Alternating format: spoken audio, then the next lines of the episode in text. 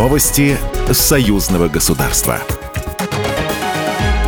Здравствуйте, студия Екатерина Шевцова. Президент Беларуси Александр Лукашенко заявил на встрече с генеральным секретарем Организации договора о коллективной безопасности Имангалита Смагомбетовым, что ОДКБ нужно сплотиться и определить четкую политику. Если кто-то думает, что там конфликт Украины и России это не наш конфликт, что тихонько где-то отсидимся, ничего подобного. Так не будет. Придет время, оно недалеко, буквально вот оно завтра, когда это время потребует определяться, занимать определенную позицию. Проведение трех учений Организации договора о коллективной безопасности планируется в 2023 году на территории Беларуси. Об этом сообщил журналистам Генсеку ДКБ Имангалит Смагомбетов после встречи с президентом Беларуси Александром Лукашенко.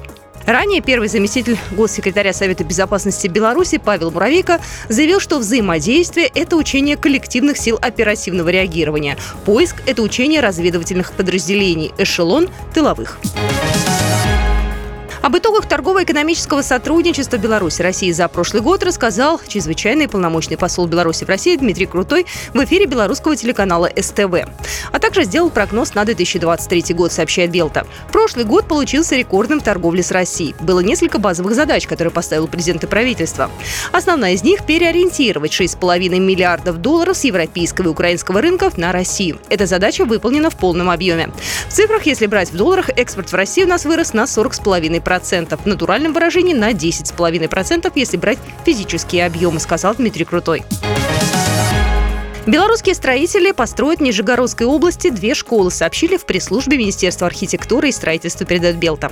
Достигнуты договоренности о строительстве общеобразовательных школ в городах Балахна и Кстово. По словам начальника управления внешнеэкономических связей и координации строительства Минстрой архитектуры Зениса Ячменева, проектирование школы на 1200 мест в Балахне планируется завершить к августу. Вот объекты в эксплуатацию намечен на декабрь 2024 года. В Кстово строительство школы на полторы тысячи мест начнется в первом квартале следующего года. Планируется, что в конце 2025 года учреждение образования будет возведено.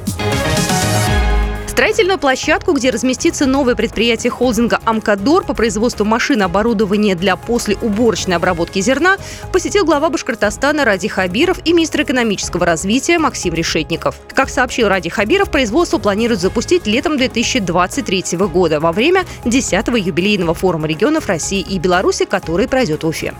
Программа произведена по заказу телерадиовещательной организации Союзного государства. Новости Союзного государства.